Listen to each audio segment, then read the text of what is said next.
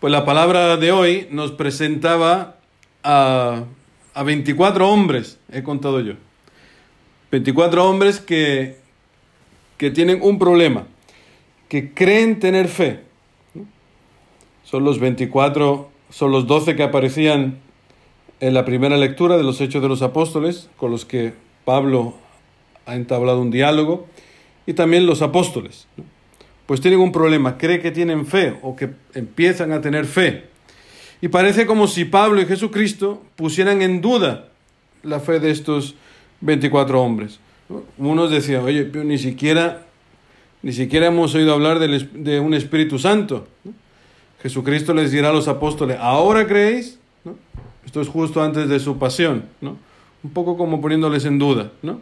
Bueno, para ser exactos, no eran 24, eran 23 porque en el momento que Jesucristo está hablando, ya Judas ha abandonado el camino, ha abandonado la comunidad, ha abandonado el itinerario de fe que Jesucristo les estaba indicando a los apóstoles.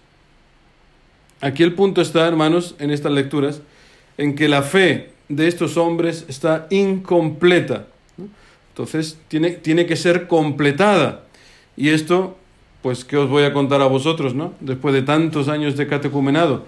Esto no es cuestión de un día, esto no es cuestión de un momento efusivo, no es cuestión de una jornada mundial de la juventud en Denver o en París o donde sea, ¿no? Donde mucha efusión, pero luego no queda nada. O sea, esto de completar la fe es algo que dura, pues en nuestro caso, ¿no? Son ya prácticamente toda, toda una vida, ¿no? Pues Dice, dice la lectura que Pablo durante tres meses hablaba con toda libertad del reino de Dios. Parece nuestra catequesis del querigma, ¿no? Que dura más o menos, ¿no? Un par de, un par de meses, son 15 catequesis, más la convivencia, ¿no? Luego enseñarles a preparar, ¿no? Dialogando con ellos y tratando de persuadirlos.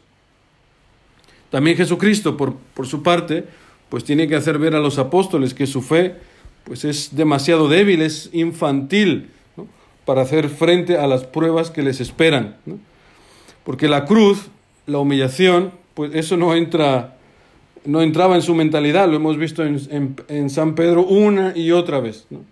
Ante cualquier acto de humildad, de humillación, de mostrar la cruz, de anunciar su muerte, siempre que Jesucristo hablaba en este sentido, San Pedro reaccionará vehementemente diciendo, hombre, ¿esto cómo va a ser? ¿No? No entra en su cabeza, en Judas en absoluto, ¿no? San Pedro por lo menos se arrepintió. Pues, hermanos, esto es una realidad que es muy cercana a nosotros. ¿Cuántos hermanos hemos conocido eh, que han abandonado la iglesia? Cuando han advertido, cuando han visto que su vida tiene que pasar por la pasión. No se experimenta la Pascua, no se llega al cielo si antes no se pasa por la pasión. Es un camino, es indiscutible, es impepinable, tienes que pasar por ahí. Es la puerta estrecha, ¿no? Solo un momento, como decíamos el otro día, un momentito solo, pero tienes que pasar. Ya luego entrarás, luego experimentarás el cielo. Pero esto es un hecho que lo constatamos una y otra vez entre nosotros. Con lástima, con, con dolor, hemos tenido que ver como ante la cruz algún hermano dice, yo por ahí no paso. Yo, yo tengo que perdonar a mi marido. No, hombre, lo siento. Lo siento mucho. Yo no soy ninguna santa. Adiós. ¿Cómo? Yo tengo que aceptar eh, vivir castamente porque, ¿qué te digo yo? Porque vivo divorciado. No, en absoluto. Adiós. Ahí se quedan. Y normalmente el que deja la comunidad deja la iglesia, porque si no sería una contradicción muy grande. ¿no? Entonces, hermanos, nuestra fe tiene que ser poco a poco purificada. ¿Y cómo se purifica? Pues la fe se purifica en las pruebas y sobre todo en una soledad, en una soledad muy especial, aunque vivamos en comunidad, y es importantísimo vivir en comunidad para ser cristiano, pero también es necesaria este, estos momentos de soledad que los místicos llamaron la noche oscura del alma, de la que tanto han hablado San Juan de la Cruz, y Santa Teresa de Ávila, donde uno experimenta que Dios es más grande de todo lo que habías creído, pensado o, gustado, que todas tus experiencias anteriores a esta noche se quedan en nada cuando entras en la presencia del Señor de una manera profunda e íntima, conociendo al Señor de una manera como nunca, como el amado a la amada, como canta San Juan de la Cruz. O noche que guiaste, o noche amable más que la alborada, o noche que juntaste amado con amada, amada en el amado transformada. Esto es algo que o lo experimentas o no lo experimentas. Es muy difícil de, explicar. Yo pensaba hoy también en Santa Teresa de Lisieux, cuando en la noche del jueves santo al viernes santo, en el, en el 1896, pues empieza a vomitar sangre en la cama. Primer síntoma de la tuberculosis. Y fíjate lo que decía ella, a mí me ha impresionado, he buscado ahí un poco en su diario, y decía que yo gozaba de una fe tan clara que el pensamiento del cielo constituía toda mi felicidad. Y no me cabía en la cabeza que hubiese incrédulos. Imagínate. O sea, no, no comprendía que cómo, cómo va a ser que haya gente sin fe, ¿Cómo puede, cómo haber gente que está en contra de la iglesia, cómo puede ser que mi cuñada no crea que, mi, que mis hijos dejen la comunidad. ¿Eso cómo va a ser? ¿No? Es imposible, si es tan claro y diáfano, ¿no? Que Dios existe. Pues dice ella, Jesús me hizo comprender que hay verdaderamente almas sin fe, permitió que mi alma se viese invadida por las más densas tinieblas, los llama, así los llama Santa Teresa de Lisieux, a esa noche oscura del alma. Y dice, tiene un combate enorme, ¿no? Dice, me parece que las tinieblas me dicen, burlándose de mí, sueñas con la luz, ¿Sueñas con la posesión eterna del Creador?